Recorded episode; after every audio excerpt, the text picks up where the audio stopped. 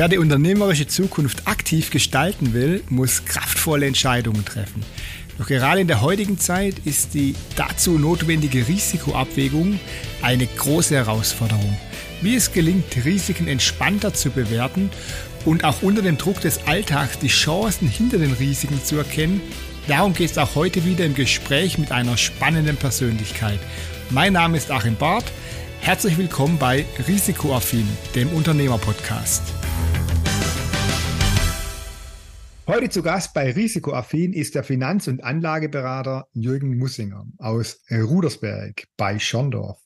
Mit seiner Firma, die Wirtschaftskanzlei GmbH, berät er Privatpersonen bei der Steuergestaltung. Sein Thema lautet steuergestaltendes Investment. Jürgen, herzlich willkommen bei Risikoaffin, dem Unternehmerpodcast. Achim, herzlich willkommen. Schön, dass ich hier dabei sein darf. Bin schon gespannt, was du für Fragen für mich vorbereitet hast. Ja, ich bin stets bemüht, äh, gute Fragen zu stellen. Manchmal gelingt es mehr, manchmal gelingt es weniger. Aber bei dir, Jürgen, bin ich mir sicher, ich kann äh, interessante Fragen stellen für die Hörer da draußen vom Podcast äh, mit Mehrwert, weil du machst ja was äh, ganz Spannendes. Ne? Ich habe schon gesagt eingangs, steuergestaltendes Investment. Ne? Ähm, hat ja nichts damit zu tun, dass man Steuer hinterziehen will, sondern es gibt natürlich Möglichkeiten für Menschen, äh, diese ganz legal und ähm, völlig legitim ähm, versuchen können oder es auch tatsächlich schaffen, weniger Steuern zu bezahlen. Und das ist ja, das ist ja dein Steckenpferd. Du sagst immer wieder, ich höre dich ja öfters mal in deinen Vorträgen, das ist äh, dein Thema. Ähm, wie wird man denn zu einem Menschen, dessen Steckenpferd ist, andere bei ihrer Steueroptimierung ähm, behilflich zu sein? Du bist ja kein Steuerberater, du bist ähm, Finanzberater oder Anlagenberater ja. ja. Ähm, wie, wie, wie, wie kamst du zu deinem Job? Ja, das ist, glaube ich, so eine Entwicklungsphase, die man äh, durchmacht. Ich habe vor über 25 Jahren begonnen, hat also im Mai mein 25-jähriges Jubiläum, das irgendwie so an mir vorbeigestreift ist. Ich habe es gar nicht wirklich bemerkt. Es gab keinen Knall, kein Feuerwerk. Gut, das hätte man dann selber vielleicht arrangieren können. Aber ich habe grundsätzlich begonnen mit dem Thema Investment und wollte den Menschen was nahebringen oder was rüberbringen, was so unüblich ist. Das war damals, da gab es einen Pioneer-Fonds, es gab einen Templeton-Fonds, das waren Aktienfonds, äh, die noch relativ unbekannt waren. Und das war so mein Beginn meiner unternehmerischen Tätigkeit. Und so nach und nach hat sich das eben dann weiterentwickelt, wie man so als Finanzdienstleister oft unterwegs ist. Man nimmt weitere Bereiche dazu. Ich habe das Thema Versicherungen mit aufgenommen, ich habe das Thema Finanzierungen mit aufgenommen. Ich war also so ein, so ein Multi-Man. Irgendwann habe ich mich dann tatsächlich auch noch dem Thema Immobilien angenommen, das ich immer als sehr langweilig empfunden habe weil es so aus erster Sicht, aus Allgemeinsicht, wenn man so Ertragsgesichtspunkte heranzieht, äh, jetzt nicht furchtbar spannend war. Ein klassischer Aktienfonds, breit gestreut, macht so ungefähr einen Ertrag von, sagen wir mal vorsichtig, wenn man es langfristig betrachtet, so etwa sechs Prozent pro Jahr. Und eine Immobilie hat eine, ich drücke es jetzt mal so aus, wenn ich eine Immobilie für 100.000 Euro kaufe, wenn es die denn gibt, äh, dann habe ich einen Mietertrag pro Jahr oder Mieteinnahmen pro Jahr in der Größenordnung von 3.000 bis 4.000 Euro, je nachdem, ob das ein altes, ein neues Projekt ist. Und das im Verhältnis sind das so drei, vier Prozent. Das ist natürlich nicht furchtbar spannend. Jetzt gibt es natürlich aber den Unterschied. Die Immobilie wirft ja nicht nur einen Ertrag ab, sondern sie wächst ja auch in ihrem Wert. Wenn man da so sich die Historie anschaut, hat man so ungefähr je nachdem, welchen Zeitraum er rausgreift, so alle 25 Jahre ungefähr eine Verdoppelung des Kaufpreises. Das heißt, es kommt on top noch dazu. Und damit ist man schon in einer ganz anderen Welt, was die Erträgnis äh, betrifft, weil der Gewinn beim Verkauf ist steuerfrei. Und das muss man mal sehen. Äh, das hat natürlich schon eine ganz andere Bewandtnis. Dazu kommt, dass die Immobilie eines der wenigen Anlagegüter ist, wo eine Bank als so sicher ansieht, dass sie bereit ist, hier bis zu 60 Prozent ohne Zinsaufschlag zu finanzieren, auch darüber hinaus dann bis zu 100 Prozent ähm, wenn entsprechende Bonität vorliegt. Das heißt, ich habe einen sehr geringen tatsächlichen Kapitaleinsatz und durch die Finanzierung habe ich einen Hebel und komme hier, je nachdem, das ist ganz unterschiedlich, auf sehr hohe Erträgnissituationen von 6, 8, 10 Prozent und weiter drüber hinaus. Und so habe ich das Thema mit aufgenommen. Das dürfte jetzt etwa 14 Jahre her sein. Ähm, bin sehr schnell auf das Thema denkmalgeschützte Immobilie gestoßen. Das hat eine kleine Besonderheit. Und zwar rührt die daher, dass die denkmalgeschützte Immobilie natürlich einen hohen Sanierungsaufwand hat, wenn sie dann mal runtergewirtschaftet ist. Und dieser Sanierungsaufwand, der darf auf einen verkürzten Zeitraum steuerlich abgeschrieben werden. Eine normale Immobilie war ja bis vor kurzem auf, hatte eine Abschreibungsdauer von 50 Jahren. Das heißt, die tatsächlich steuerliche Wirksamkeit, die war so gar nicht wirklich spürbar. Und äh, beim Denkmal sind eben der Anteil der Sanierung, das sind in der Regel zwischen 60 und 80 Prozent des Erwerbspreises, die können auf zwölf Jahre verteilt abgeschrieben werden. Ich habe also hier einen hohen steuerlichen Effekt. Und da ich schon immer steueraffin bin, ich bin ein sehr gerne zahlender Steuerzahler. Das hast du aber, exklusiv wahrscheinlich, oder? ja, das heißt, es muss ja irgendjemand muss ja Steuern bezahlen. Ja, und bis zu einem gewissen Grad macht es ja auch Sinn, weil wir haben ja eine Steuerprogression, die geht ja irgendwo los mit null. Äh, dann fängt es an mit 19 Prozent auf den dann kommenden Teil und dann steigert sich das hoch, bis man so als Lediger irgendwo in der Größenordnung 60.000 Euro zu versteuerndes Einkommen ist. Und dann ist jeder Euro, den man drüber einnimmt, hat einen Steuersatz von 42 Prozent. Bei Verheirateten liegt es ungefähr bei 130.000 Euro.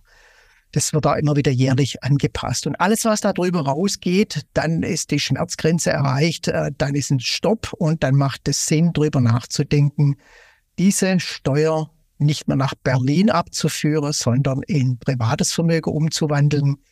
Und da ist ein großer, interessanter Punkt eben die denkmalgeschützte Immobilie, wo ich über einen langen Zeitraum, zwölf Jahre, kontinuierlich gut kalkulierbar äh, mir Steuern ins Privatvermögen hole. Das heißt, die Immobilie, ich nehme jetzt für mich rechnerisch einfach das Beispiel wieder 100.000 Euro, wobei diese Summe man sicherlich keine Wohnung bekommt. Das wird irgendwo bei Richtung 300.000 tatsächlich beginnen. Aber man kann schöner prozentual rechnen. Das heißt, bei einer Immobilie von 100.000 habe ich ungefähr 25 Prozent bis 30 Prozent, was mir praktisch ähm, das Finanzamt bezahlt, also sprich Gelder, die ich nicht nach Berlin abführe, sondern in die Tilgung meiner Immobilie stecke und somit Steuerzahlungen in Privatvermögen umwandeln. Das war so der Beginn vor 13 Jahren. Und äh, die Thematik dabei ist immer, dass die Steuerwirkung erst beginnt, wenn die Immobilie an mich übergeht. Bei Denkmalimmobilien kaufe ich immer, bevor bevor eine Immobilie saniert, kernsaniert wird. Ähm, das heißt, nur die Kosten der Sanierung, die anfallen, während mir die Immobilie gehört, sind für mich steuerlich abzugsfähig. Das heißt, ich erwerbe eine Ruine, äh, die daraufhin saniert wird. Und der Sanierungsanteil, wie gesagt, sollte zwischen 60 und 80 Prozent liegen. Und nachdem die Wohnung an mich übergeben wird, zur Vermietung sozusagen bereit ist, in diesem Jahr greift diese Sonderabschreibung erstmals für das gesamte Jahr. Das heißt, wenn ich heute einen Kunde bei mir sitzen habe, der ein Steuerproblem hat, ähm, dann kann ich dem erst helfen, ungefähr immer zwei Jahre später. Das war immer so mein Thema. Ich kann helfen, aber erst in die Zukunft. Okay, jetzt hast du mir ja schon ganz viele Fragen quasi geklaut, ähm, weil du schon oh. sehr viel sehr viel gesagt hast. Deswegen fange nochmal von, von, von weiter vorne an, weil ich habe dich ja, ich habe dich ja gefragt, wie wird man eigentlich Finanz- und Anlageberater? Das hast du jetzt äh, beantwortet. Aber du hast ja mir auch verraten, du hast richtig Spaß und Freude dabei und das, was du tust, ist genau äh, das, ähm, oder du brennst quasi für das, was du tust, sagen, sagen da viele, ne? du musst für das brennen, was du tust, dass du auch andere motivierst.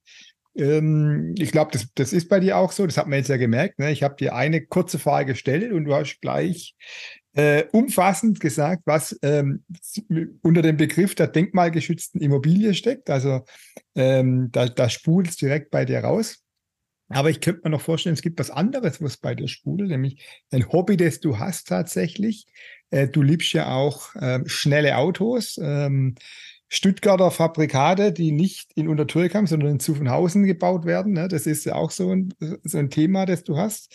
Ähm, ich glaube, da investierst du auch ein bisschen äh, in, die, in die Fahrzeuge äh, und hast neulich sogar das habe ich durch Zufall erfahren, weil ein anderer Bekannter von mir bei dir mitgefahren ist. Du, du organisierst sogar so richtige Porsche-Ausfahrten. Ne? Wer darf denn da alles teilnehmen? Wie kam es denn da dazu? Und wie kann man in einen Porsche investieren, dass sich auch lohnt? Naja, man sollte hier vielleicht nicht ein gängiges Modell wie ein Boxster oder Macan kaufen, wenn man, äh, ich sage jetzt mal hier, vielleicht auch ein bisschen in den Anlagebereich gehen möchte.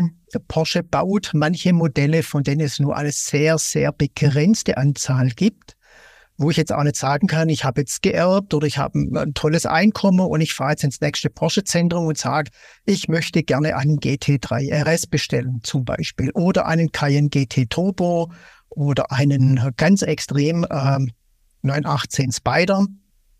Da liegt man dann aber bei einer Million. Ähm, das wird so nicht, man kann das schon äh, kundtun, aber das wird nicht von Erfolg gekrönt sein. Das gibt es ja auch bei anderen Marken wie Lamborghini oder Ferrari habe mich vielleicht dem etwas mehr ja, volksnahen Sportwagen äh, gewidmet. Ähm, der hat mir auch schon das ein oder andere Mal wirklich das Leben gerettet bei einem schweren Unfall, wo ich äh, jeder geglaubt hab, hat äh, bei dem Unfall, da steigt keiner mehr aus aus dem Auto und die schon gesucht haben. Und er hat gesagt, wenn Sie jemanden suchen, der das Auto gefahren hat, das bin ich was, kann nicht sein.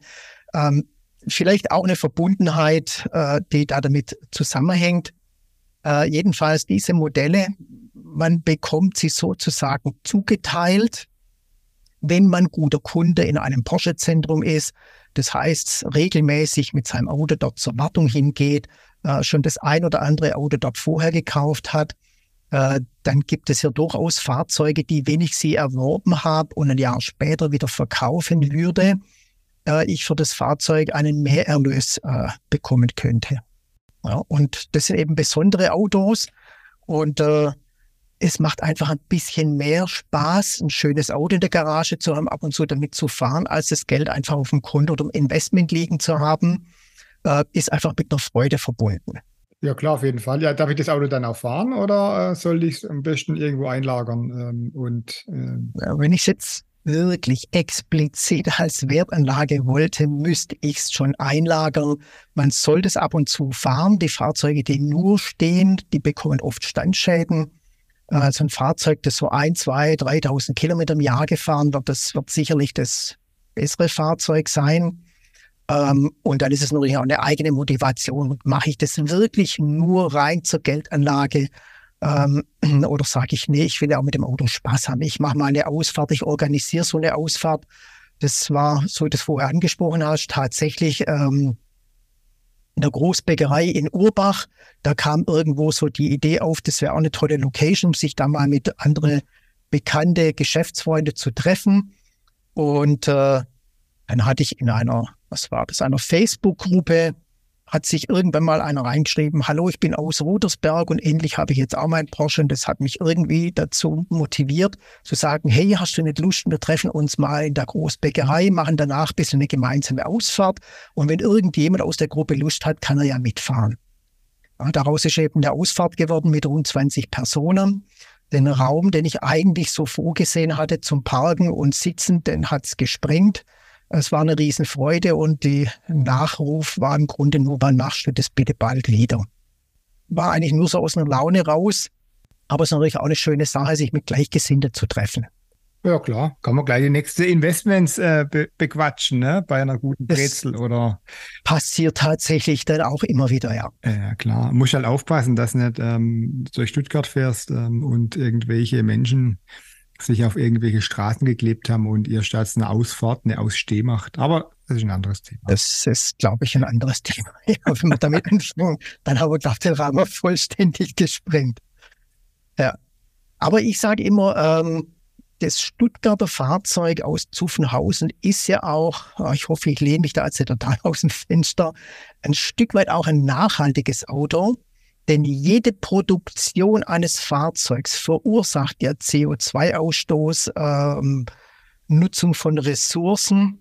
Und äh, das Fahrzeug aus Stuttgart hat mitunter die längste Zulassungsdauer. Also man kann sagen, zwei Drittel aller Fahrzeuge aus Stuttgart sind heute noch zugelassen, sind heute noch unterwegs. Das heißt, hier wird nicht alle zwölf Jahre ein neues Auto fällig. Das fährt durchaus 30, 40 Jahre und wird auch so lang bewegt. Äh, das ist vielleicht auch ein kleines Indiz für die Nachhaltigkeit. Zudem habe ich mich entschlossen, immer kalt zu duschen und trage somit auch ein kleines Stück mit dazu bei. Bist du also ein Kaltduscher? Ich bin ein Kaltduscher, ja, genau. Gut, wissen wir das auch. Also Porsche-Fahrer, Kaltduscher und Steueroptimierer. Jetzt hast du schon gesagt, ähm, du hast vor 13 Jahren angefangen mit dem Thema ähm, denkmalgeschützte Immobilien. Ähm, ich glaube, das ist momentan eher ein schwieriges Thema in Deutschland, oder? Wie ist denn da der Markt momentan bei diesem Modell oder bei diesem Investitionsmodell? Also es ist in der Tat eine Herausforderung, hier eine gute Projektauswahl zur Verfügung stellen zu können. Ähm, das Thema Denkmalschutz bedingt ja, dass ich eine Immobilie habe, die zum einen dringend sanierungsbedürftig, einen hohen Sanierungsaufwand vor sich hat äh, sich in einer guten Lage befindet, vielleicht nicht irgendwo im Dorf an der Hauptdurchgangsstraße, je nachdem. Äh, das ist etwas herausfordernd, etwas zu finden. Äh, Im Laufe von so vielen Jahren baut man sich aber ein Netzwerk auf mit entsprechend verlässliche ähm, ja, Großvertrieben, Bauträgern, wo im Grunde immer irgendwo ein Zugriff ist in Gebieten, die ich jetzt für sehr wertig halte, dort zu investieren. Das spielt eine große Rolle. Und ansonsten ist es im Grunde eigentlich für mich jetzt keine große Herausforderung, das Thema Denkbalinvestment. Du meinst jetzt wahrscheinlich eher so den generellen Moment den Immobilienmarkt, oder? Genau. Äh, ich habe jetzt, der Zins liegt jetzt eher bei 5% wie bei 3%, ähm, würde ich mal sagen. Ähm, ja. Du musst ja auch teuer einkaufen oder teuer kaufen. Dann wie du es ja sagst, ähm, denkmalgeschützte Immobilie, äh, Sanierung, da wird quasi von Grund auf renoviert und gebaut. Das muss jemand tun, da brauchst du Handwerker, das ist dann das nächste Problem. Dann brauchst du nicht eine Sicherheit bei den Gewerke, du brauchst Material, das wird auch immer teurer. Ähm, Stichwort Inflation. Also das ist ja dann quasi, könnte ich mir jetzt vorstellen, da bist du der Profi, aber natürlich ein Gesamt äh, die es ja eher schwierig macht, äh, da dann nachher noch eine ordentliche Rendite rauszuholen, wenn vielleicht alles verzögert ist oder ähm, die Renovierung nicht in der Qualität ähm, vielleicht stattgefunden hat, wie man sich eigentlich vorstellt oder wie sich auch ein potenzieller Mieter vorstellt, wenn der dann später eine ordentliche Miete zahlen soll. Ja. Man muss es vielleicht etwas differenziert sehen zum Bereich, ich baue eine Wohnung für mich oder ein Haus für mich selber, wo ich einziehen möchte wo ich mich um das Thema ähm, ja, Baugewerke kümmern muss. Ich greife ja hier im Grunde über einen Bauträger auf eine viele, viele Jahre, meistens Jahrzehnte lange Historie zurück, mit entsprechenden Referenzen, mit entsprechenden Handwerkern, die auch nach einem beendeten Objekt weiter in der Kooperation stehen möchten äh, mit einer entsprechenden Kette an Liefermöglichkeiten. Natürlich äh, ist man hier auch nicht von den Mehrkosten gefeit, äh, aber einen Handwerker zu bekommen, was ja heute schon eine Herausforderung ist, äh, ist da eher weniger das Problem. Es ist vielleicht mittlerweile wieder etwas mehr, ähm, ich nenne es nicht gern Verkauf, weil am Ende muss jeder selber entscheiden, ob er möchte oder nicht. Ich sehe mich auf der einen Seite zwar lebe ich vom mitunter vom Verkauf. Ich habe im Grunde zwei Bereiche. Ich mache die Beratungen dazu.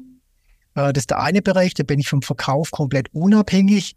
Äh, ich mache aber auch die Begleitung beim Kauf samt Vermittlung allem drum und dran.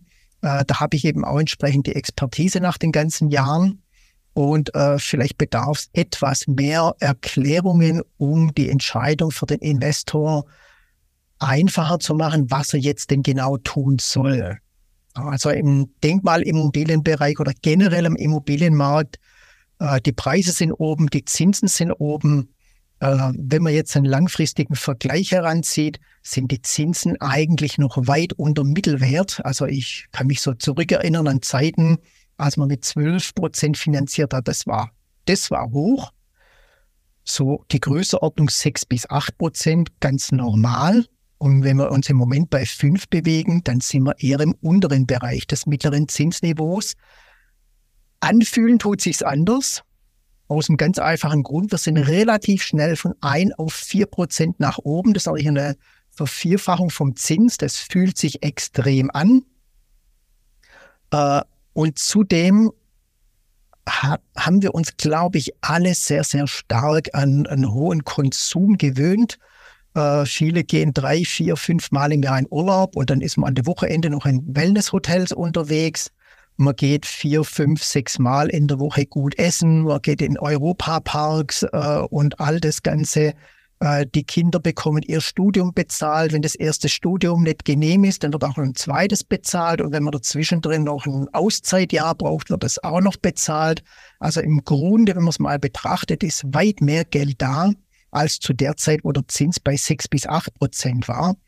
Und im Verhältnis zum Einkommen sind Immobilien immer noch günstiger, auch hier als im Mittelwert. Das muss man einfach auch mal sehen.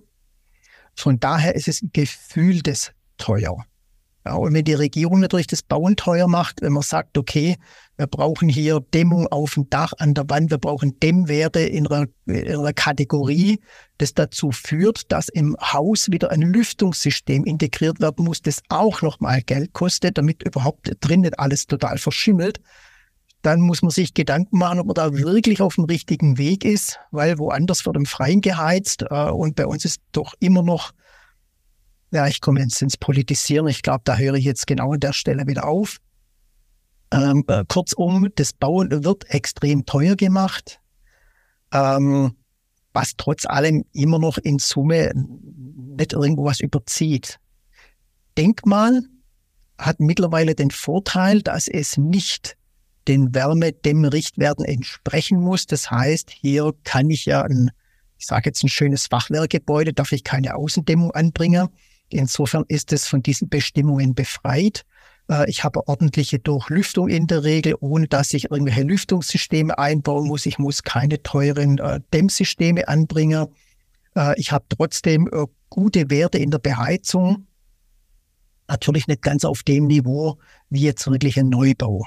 Kurze Zwischenfrage. Bei den denkmalgeschützten Gebäuden, weißt du das? Ähm, wenn jetzt das neue Heizgesetz kommt, ähm, denkmalgeschützte Gebäude mit Ölheizung oder mit Gasheizung, äh, sind die auch da ähm, außen vor, was ähm, äh, Wärmepumpe betrifft? Oder wie ist denn das geplant vom Gesetzgeber? Aktuell ändert sich ja eh ständig bei den. Äh ja. Also du triffst mich jetzt an einem Punkt, den ich vor Jahr, vor einigen Jahren habe grundlegend in meiner Prognosen ändern müssen. Es sind seit 2008, 2019 haben sich Dinge äh, auf dieser Welt ereignet, vor allen Dingen auch in Deutschland, äh, wo ich auf jegliche Prognose wo am liebsten verzichte, weil das sind Dinge passiert, wo ich gesagt hätte, das kann vielleicht in der Augsburger Puppenkiste passieren, aber doch nicht in einem Land wie Deutschland äh, oder andere Länder, die höchste Bonitäten aufweisen. Äh, von daher bin ich mit Prognosen sehr vorsichtig. Im Augenblick ist es so, dass eben keine derartigen Dinge geplant sind oder ich nichts davon weiß. Ähm, Ölheizungen werden in denkmalgeschützte Gebäude ohnehin, also ich kenne keins, wo wir irgendwo in den letzten zehn Jahren irgendwo eine Ölheizung eingebaut haben. Äh, das waren immer, entweder war es Gasbrennwert, Therme oder entsprechend Pelletheizungen oder Fernwärmesysteme, mittlerweile auch tatsächlich ähm, äh, mit diesen Blockheizkraftwerken. Also es werden schon moderne Systeme eingebaut, weil im Rahmen der Sanierung wird auch immer komplette neue Heizung, neue, äh, komplett neue Verrohrung, neues Sanitär, neue Elektrik. Also da kann man immer davon ausgehen, kommt auf den neuesten Stand. Von daher bin ich hier, was die Technik angeht, sehr, sehr nahe am Neubau und habe demzufolge im Zinsbereich auch meist hohe äh, KfW-Anteile. Das heißt, in aller Regel habe ich zwischen 120 und 150.000 äh, Euro, die ich über KfW finanzieren kann mit circa 1% Zins. und habe damit eine gute Durchmischung und liegt dann im Mittelzins eher bei drei als wie dann bei vier. Also von daher, dann kommen noch Zuschüsse oftmals dazu, die auch hier je nach Konstellation bis zu zehn Prozent des Kaufpreises betragen. Und dann bin ich durchaus im interessanten Bereich mit der steuerlichen Förderung dazu, äh, wo es sich durchaus lohnt, an das Thema ranzugehen. Und äh, für alle Immobilieninvestoren ist es ein sehr guter Zeitpunkt, in ein Immobilieninvestment einzusteigen. Das ist ungefähr so wie im Aktienmarkt. Ähm, ich kaufe dann, wenn keiner kauft. Und kaufe dann nicht mehr, wenn alle kaufen. Im Moment ist das Kaufen sehr zurückhaltend. Dadurch erfolgt natürlich auch, dass die Bauträger weniger Baugesuche einreichen. Und jetzt, wenn man weiß, dass in Deutschland 400.000 Wohnungen fehlen, jetzt schon fehlen seit Jahren und immer wieder von der Politik gesagt wird, ja, wir werden hier dem Wohnungsbau nachgehen und das fördern. Ja, das fördern, das ist, ja, es verpufft dann mehr oder weniger. Und man kann heute schon verlässlich vorhersagen, aufgrund der fehlenden neuen Bauanfragen, dass wir in zwei bis drei Jahren 700.000 fehlende Wohnungen haben. Das heißt, Menschen kaufen nicht mehr selbst, sondern wollen in Miete wohnen, weil sich das offensichtlich jetzt in diesem Moment mehr rechnet, als neu zu bauen. Und es dürfte sich irgendwann rächen. Denn Anfrage, äh, Nachfrage bestimmt das Angebot, das Angebot bestimmt dann den Preis. Und am Ende wird es dazu führen, äh, man kann das jetzt schon feststellen, dass die Mieten in gefragten Lagen extrem auch anziehen. Und wenn wir von 400 auf 700.000 fehlende Wohnungen kommen, dann kann man sich an drei Fingern abzählen, was dann im Mietmarkt passiert. Ja, kann ich nachvollziehen, dass da ähm, ja, einiges passiert. Auch hier haben wir eine große Dynamik. Wenn ich jetzt äh, denkmalgeschützte Immobilie kaufen wollte, ähm, welche Stadt oder welche Region, welche Wirtschaftsregion, welche aufstrebende Region in Deutschland würdest du empfehlen? Ich habe fast eine Vermutung, ähm, welche zwei Bundesländer du nennen wirst. Ich würde es jetzt mal gar nicht auf die Bundesländer eingrenzen. Oder Regionen. Ich, ich nehme mal tatsächlich das Thema der Regionen. Ich habe zu Beginn sehr viel hier in Süddeutschland verkauft äh, und hab, wir haben da wirklich tolle Projekte auch gehabt, die waren wunder, wunderschön. Äh, dann war irgendwann einfach der Markt auch durchsaniert. Ich kann mich erinnern, vor, wie lange ist das jetzt her? Das war 2008, 2009, da habe ich meine Investoren immer geraten, ähm, kauf dir kein Projekt, wo der Quadratmeter mehr als 2500 Euro kostet. Und ich rede jetzt von Bietigheim, Bissingen, Bodensee Region. Das heißt, ein Neubaupreis von 2500. Ähm, ich habe damals also preislich darunter verkauft und wo die Preise heute liegen, dann kann man sich ausmalen, äh, wo hier die Erträgnissituation liegt.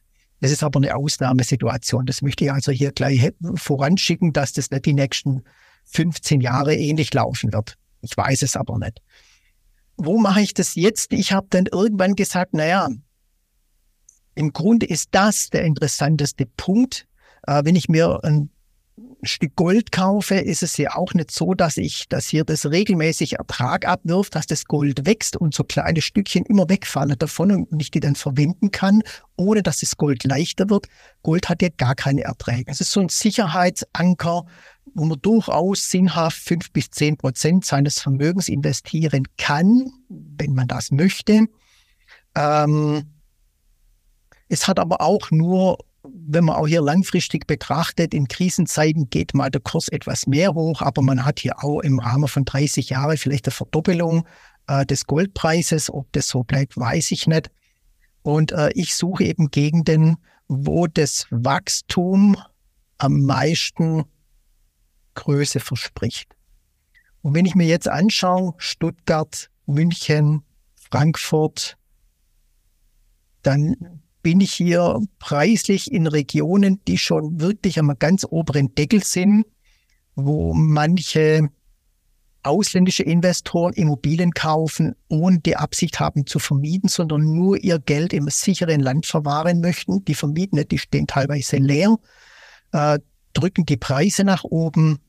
Auch die wirtschaftliche Situation ist eher so, dass ein großer Mehrverdienst in der Bevölkerung nicht mehr unbedingt absehbar ist, sondern wir vom Niveau angekommen sind, das relativ schon stabil ist.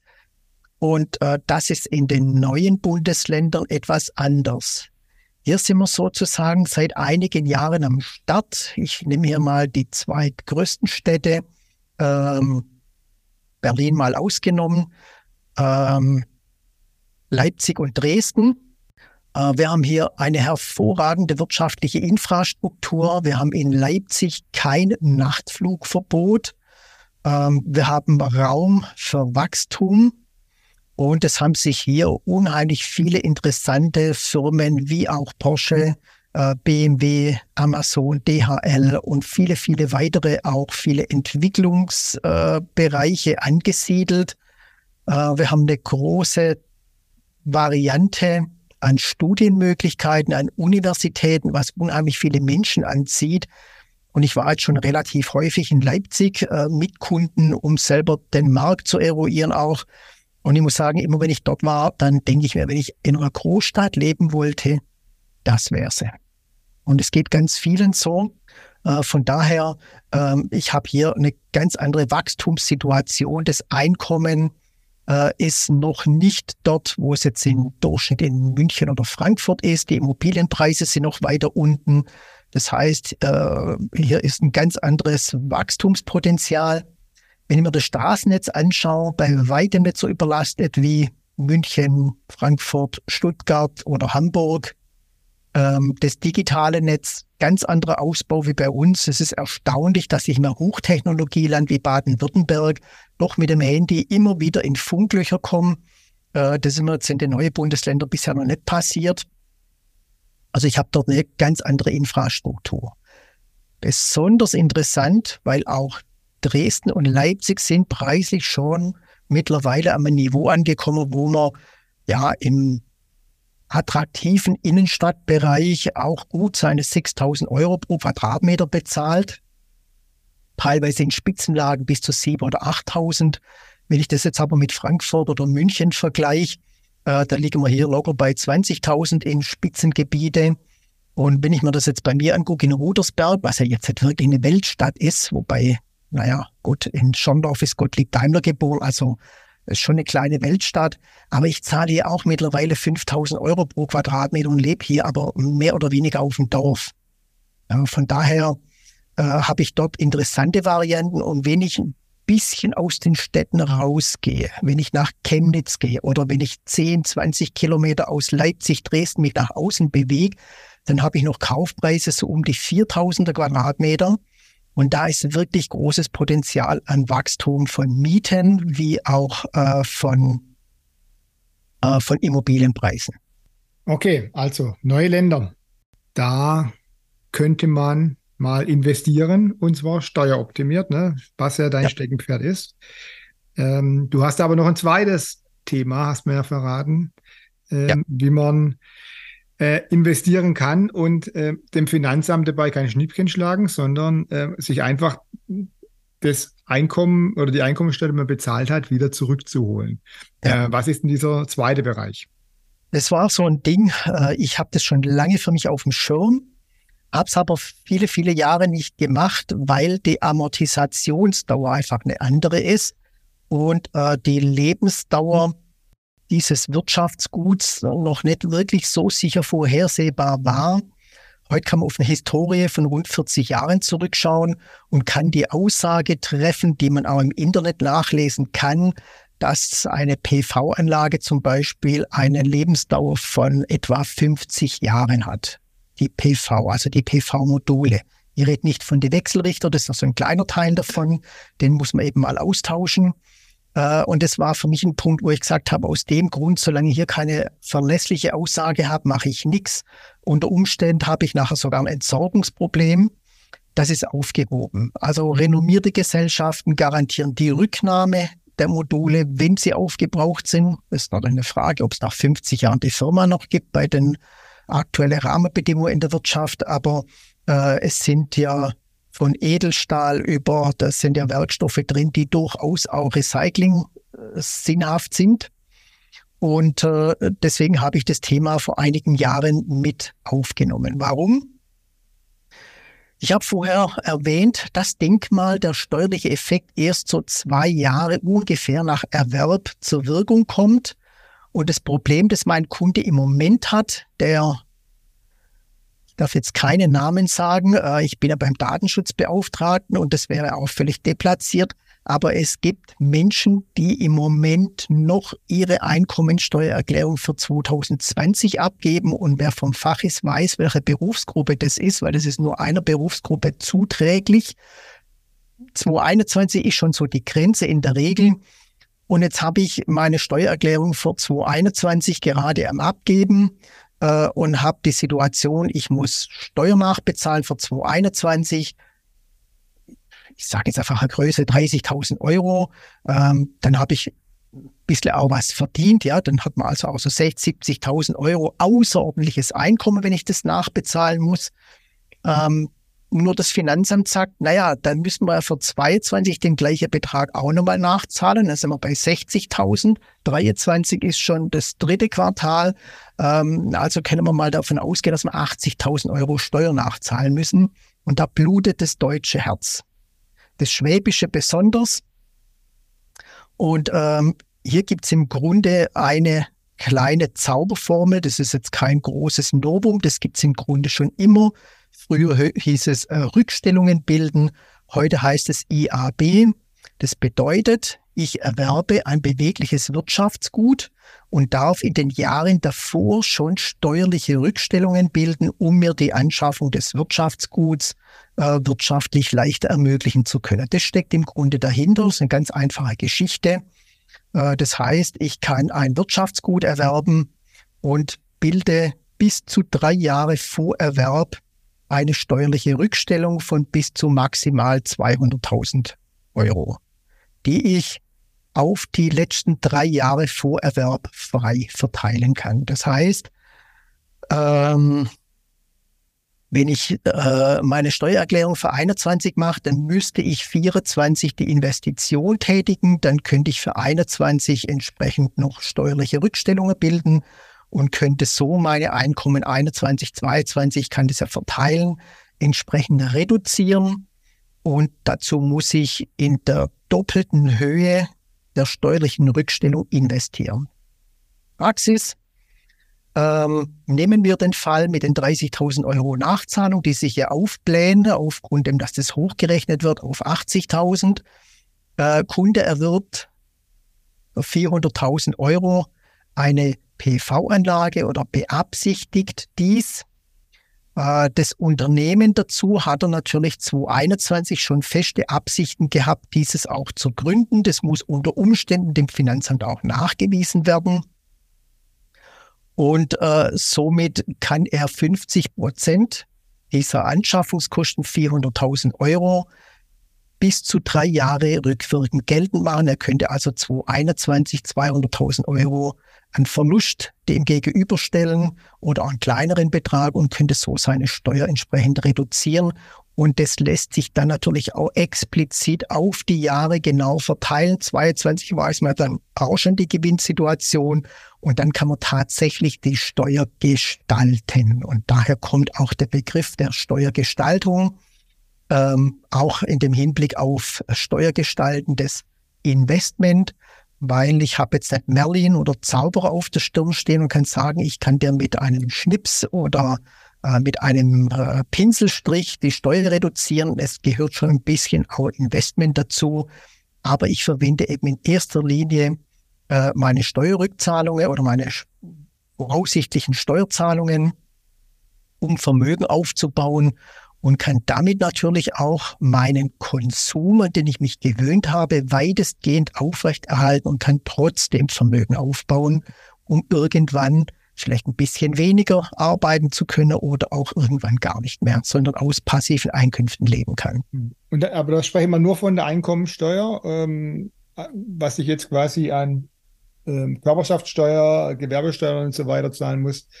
Ähm, das ist da nicht mit ähm, abgedeckt, oder? Das ist insofern nicht abgedeckt, das ist richtig, weil ich äh, mit einer, also ich muss eine gewerbliche PV-Anlage erwerben, also es reicht nicht mir irgendwo zehn Module aufs Dach zu schrauben, A, komme ich nicht auf Summen, die irgendwie re relevant wären, äh, dann ist es so, das wird eher als Liebhaberei gewertet, weil ich keine Gewinnerzielungsabsicht damit habe, das heißt, ich muss es gewerblich machen, ich melde also Gewerbe an, und für dieses Gewerbe kann ich eben dann entsprechend diese Abschreibung bilden und die daraus, der daraus resultierende Abschreibungsverlust wird mit meiner privaten Einkommensteuer dann verrechnet. Das ist so der Hintergrund. Ich könnte natürlich genauso hergehen und sagen, äh, weil der, eine ganz kurz äh, Verständnisfrage ja. für mich. Das heißt, wenn ich, du, du hast ja auch eine GmbH, ich habe auch eine GmbH. Äh, das heißt, am Ende müsste ich mir eigentlich ein relativ hohes Gehalt auszahlen über die Firma, äh, ein steuerpflichtiges, damit es mit dem Modell funktioniert. Genau. Also ich sollte dann äh, natürlich meine Entnahmen so tätigen oder meine, meine, meine Entnahmen, das ist in der GmbH nicht richtig, mein Gehalt so einrichten, ähm, dass ich hierüber äh, schon entsprechend äh, eine privat hohe Einkommensteuer habe und nicht mein Geld in den GmbH zu lassen. Es macht ja ohnehin keinen Sinn. Äh, ich habe so viele Gespräche mit GmbH, äh, mit GmbH-Geschäftsführern, die sagen, ich habe aber in meiner GmbH einen hohen Gewinn dann, und, und habe das Geld da drin. Dann gibt es für mich im Grunde nur zwei Fragen. Okay, wenn ich in der GmbH das Geld drin lasse, ähm, habe ich dann vor, innerhalb der GmbH praktisch wieder Firmeninvestitionen tätigen zu wollen? Weil warum lasse ich sonst das Geld drin? Ich gründe eine GmbH, sagt ja der Name, Gesellschaft mit beschränkter Haftung. Ich möchte meine Haftung beschränken. Ja, ich habe ein, ein, Stammkapital von Minimum 25.000 Euro. Vielleicht wähle ich es auch irgendwann höher, wie auch immer. Das ist dann eben auch mein Haftungskapital. Wenn ich natürlich Gewinne in der GmbH habe und park hier eine halbe Million Gewinn, dann hafte ich ja auch mit dieser halben Million. Und dann stelle ich mir die Frage, warum habe ich dann eine GmbH gegründet, wenn ich eigentlich meine Haftung beschränken möchte? Mhm. Ja. Natürlich, es geht hier um den Investitionsabzugsbetrag eines beweglichen Wirtschaftsguts. Eine PV-Anlage ist ebenfalls äh, eine gewerbliche Tätigkeit, wenn ich sie in einem bestimmten Rahmen habe und in einer bestimmten Größeordnung. Von daher habe ich eben hier eine einfache Möglichkeit, äh, passives Einkommen über ein Gewerbe äh, zu, zu generieren, wo ich keine aktive Tätigkeit dazu erbringen muss. Äh, genauso kann ich den IAB aber in meiner Firma äh, genauso mit einbringen, vorausgesetzt, die Firma hat keinen höheren Gewinn als 200.000 Euro. Das ist da eine Grenze. Sonst kann ich in der bestehenden Firma einer GmbH, zum, also innerhalb der GmbH, den IAB nicht mehr geltend machen. Privat, zusätzliches Gewerbe, neu angemeldet, 200.000 kann ich es immer verrechnen mit meiner privaten Einkommensteuer, egal was ich in meiner GmbH dann letztendlich für Gewinne habe. Aber wenn ich meiner GmbH Gewinne habe von über 200.000 Euro, dann kann ich dort keinen IAB mehr bilden. Bis dorthin macht es natürlich Sinn, darüber nachzudenken, was kaufe ich mir denn in den nächsten drei Jahren? Kaufe ich mir einen neuen Transporter? Kaufe ich mir einen neuen, keine Ahnung, eine neue Fotoausrüstung? Kaufe ich mir eine neue Maschine oder irgendwas dergleichen, den kann ich natürlich auch hier für einen Investitionsabzugsbetrag schon bilden und kann dann auch innerhalb einer äh, GmbH natürlich meine Gewerbesteuer und Körperschaftssteuer entsprechend reduzieren. Das geht schon auch. Das ist dann aber Aufgabe vom Steuerberater, weil äh, letztendlich er das macht und äh, in der Regel bin ich bei den Gesprächen ohnehin dabei. Also alle meine Gespräche, ich habe in der Regel ein bis zwei Gespräche mit dem Kunde. Spätestens dann heißt es, jetzt sitzen wir mit dem Steuerberater zusammen, denn äh, ich brauche jetzt wirklich genau Butter bei die Fische, dass wir wirklich eine Gestaltung machen können und nicht äh, irgendwie jetzt ein Investment machen und dann halt irgendeine Abschreibung kommt, die passt am Ende überhaupt gar nicht ins Bild, weil der Steuerberater vielleicht schon irgendwas ganz anderes im Kopf hat. Äh, oder von Kunden passiert leider auch manchmal, äh, die Umsatzsteuer, die Gewerbesteuer und die Einkommensteuer komplett in einen Topf geworfen werden, dann passt natürlich auch nichts. Deswegen, ich möchte es wirklich ganz, ganz konkret haben und wissen als Information, weil nur dann ist wirklich eine beratende Tätigkeit auch möglich. Ja. Ist halt auch nicht einfach, wenn man Steuer optimieren will. Ne? Nee, weil äh, ich sitze dann oft bei Steuerberatern und muss dann irgendwelche Grenzen und Dinge erklären, äh, ist mir dann oft unangenehm, weil das ist jetzt auch nicht böse gemeint, die haben ihren Job. Die machen in allererster Linie, machen die in der Regel eine Buchhaltung, die versuchen sie steuerlich zu optimieren. Am Ende geht es aber darum, ich habe einen Beleg und den muss ich irgendwo in eine Kategorie verbuchen. Ohne Beleg keine Buchung. Abschreibung ist zunächst mal eine Buchung ohne Beleg. Das ist schon grundauf schwierig. Und das ist einfach nicht ihr Thema. Ich komme ja hier eigentlich in einen Investmentbereich und der Steuerberater darf aber gar kein Investment beraten. Er hat ja gar keine Vermögensschadenhaftpflicht, die das überhaupt abdeckt. Äh, und insofern habe ich im Grunde so eine berufliche Ausrichtung, die zwischen dem Anlageberater und dem Steuerberater liegt äh, und damit so ein kleines Novum habe, das ja am Markt relativ selten überhaupt so dar äh, sich darstellt. Okay. Gut. Jürgen, wir sind weit vorangeschritten, deswegen kommt jetzt schon meine Abschlussfrage. Und ähm, wenn du meinen Podcast schon gehört hast, ähm, dann fällt mir zum Beispiel auf, du hast jetzt sehr viele interessante Dinge gesagt. Ich konnte überhaupt nicht platzieren, was ich eigentlich mache und wenn wir die Verbindung herkriegen von dir als Anlage- und Finanzberater zu mir als Datenschutzbeauftragter. Aber ich glaube, ähm, das ist klar. Äh, wir müssen beide Risiken managen. Deswegen heißt ja auch mein Podcast äh, risikoaffin. Aber jetzt zum Schluss für die Hörer, die im Podcast zuhören, möchte ich natürlich auch den ultimativen Mehrwert, die ultimative Empfehlung, die ultimative Information. Ähm, ich habe ein schönes Beispiel neulich schon gehabt bei einem Kollegen von dir, mit dem ich auch einen Podcast ähm, ähm, Gespräch geführt habe. Und zwar hatten wir da das fiktive Beispiel. Es gibt eine Person, die hat 100.000 Euro Eigenkapital. Ähm, und das möchte sie anlegen, und zwar zur Altersvorsorge. Also es ist kein Spielgeld, das irgendwie, wenn es weg ist, haben wir Pech gehabt. Das heißt also auch von der Risikoaffinität her äh, eher so konservativ anliegen. Äh, die Person wünscht sich aber trotzdem, also sechs Prozent mindestens soll es schon sein, äh, Rendite PA. Ne? Also so viel Risiko darf es dann schon sein. Ähm, aber am Ende soll das Geld dafür da sein, dass nach getaner Arbeit mit 60, 65 oder 70 oder 75, je nachdem, wie sich unser Rentesystem entwickelt, ähm, dann noch genügend Geld da ist, um weiterhin ähm, auch mal mit dem Traumschiff vier Wochen im Jahr vielleicht irgendwo hinzuschippern. Was empfiehlst du dieser Person mit ihren 100.000? Ich würde sagen, der Fehler liegt schon in der Frage. Ich möchte ohne Risiko 6% Ertrag. Nee, das habe ich gesagt. Das Risiko, nicht das Risiko, ähm, spielt keine Rolle, wenn ich auch einen Totalverlust habe, sondern ja. es geht um die Altersvorsorge. Aber das Risiko bereit zu sein, dass ich 6% Rendite erwirtschafte. Ja, also äh, klar, ohne, ohne Risiko, dann muss ich es halt irgendwo auf Sparbuch legen, dann ist es halt jedes Jahr weniger wegen der Inflation. Das ist ähm, Negativrisiko dann im Endeffekt. Ne? Ja. Also hier wird ähm, ähm, zu Beginn also ich bin aus dem Bereich der klassischen Anlageberatung mehr oder weniger raus. Das ist also auch nicht meine Expertise, wo ich sage, ich suche einen Kunde, der 100.000 Eigenkapital hat und sagt, ich möchte es jetzt irgendwo investieren. Ich suche im Grunde den Kunde für mich, der mehr als 20.000 als Lediger oder mehr als 30.000 als Verheirateter an Steuern bezahlt und dieses in Privatvermögen umwandeln möchte. Wäre jetzt hier die Situation, es lägen 100.000 Eigenkapital vor und wir hätten eine Steuersituation, die würde über diese 30.000 Euro hinausgehen, dann würde ich empfehlen, äh, sicherlich ähm, eine klassische Anlage zu machen über einen Investmentfonds, der so eingesteuert ist, dass er der Risikoaffinität des Kunden zuträglich ist.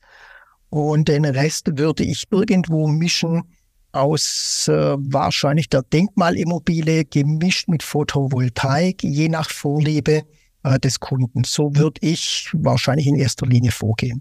Das heißt, du würdest nicht sagen, nimm die 100.000 zum Beispiel für Photovoltaik. Nicht zwingend, nee. Also es kommt immer auf den Kunde an, wie ist die Situation. Ich würde keine generelle, ich kann keine generelle Empfehlung aussprechen. Das ist immer kundenabhängig.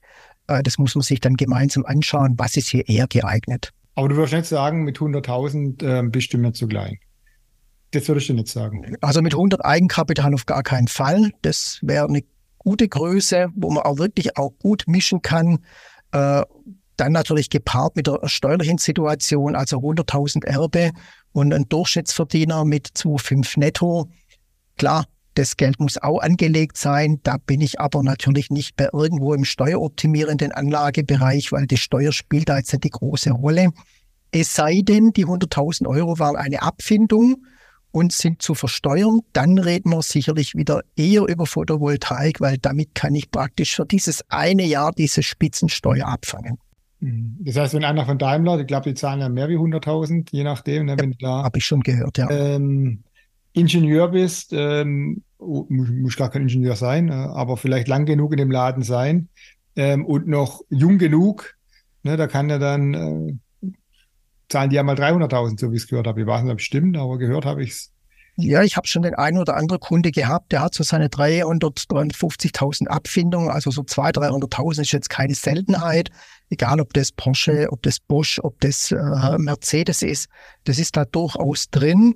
Und wenn ich dann weiter im Berufsleben stehe und weiter normales Einkommen generiere, entweder in einer Selbstständigkeit, weil ich irgendwo raus bin, das habe ich relativ häufig, äh, dann macht es euch Sinn, diese 200.000, 300.000 Euro, die auf einen Schlag kommen und dann der volle Steuerpflicht von 42 Prozent unterliegen, äh, dann das abzufangen. Mhm. Also für die Leute, die eine hohe Abfindung bekommen, war es auf jeden Fall Absoluten. eine absolute Sache. Ja, da sind wir doch schon wieder deutlich schlauer. Vielen Dank, lieber Jürgen, für, für die Informationen. Und ähm, ja, sind auch gespannt, was unsere Regierung, die beste Regierung der letzten 70 Jahre, äh, noch so alles macht. Ähm, dir wird es auch nicht langweilig, dass ich ständig informieren muss, was geht im momentan eigentlich noch und was geht vielleicht schon nicht mehr. In diesem Sinne. Das ist richtig. Wünsche ich dir Lieber Tag. vielen Dank für die Gelegenheit, hier ähm, dabei sein zu dürfen. Alle eine gute Zeit und äh, ein gutes Steuerleben. Und wer mit seinem Steuerleben nicht zufrieden ist, kenne ich eine gute Adresse. Ja, und die gute Adresse, die hängt natürlich auch ähm, in, der, äh, in den Show Notes zu diesem Podcast. Ähm, die ist, äh, sag mal mal, Jürgen, äh, www.diesteuerkanzlei.de oder wie heißt er? www.wirtschaftskanzlei GmbH.de. Genau, das ist die Website vom Jürgen Mussinger und die ist natürlich auch in der Podcast-Beschreibung dann nochmal verlinkt. Da gibt es dann Infos satt nochmal. Gut, das war's für die Woche und wünsche noch eine, einen schönen Tag. Bis demnächst. Ciao, tschüss. Ciao, tschüss. Ja, und damit sind wir schon wieder am Ende der heutigen Episode und die wichtigste Frage lautet, welche Erkenntnis war für Sie heute besonders wertvoll? Schreiben Sie mir gerne eine Nachricht an podcast.achim-bart.de und ich freue mich natürlich, wenn Sie beim nächsten Mal wieder dabei sind. Empfehlen Sie diesen Podcast auch gerne an Ihre Freunde und Bekannte weiter, natürlich ganz ohne Risiko. Denn wir brauchen auch gerade jetzt in dieser Zeit wieder mehr Mut, Risiken einzugehen, um die Herausforderungen, die vor uns liegen, zu stemmen. Bis zum nächsten Mal hier bei Risikoaffin, dem Unternehmerpodcast. Ihr Achim Barth.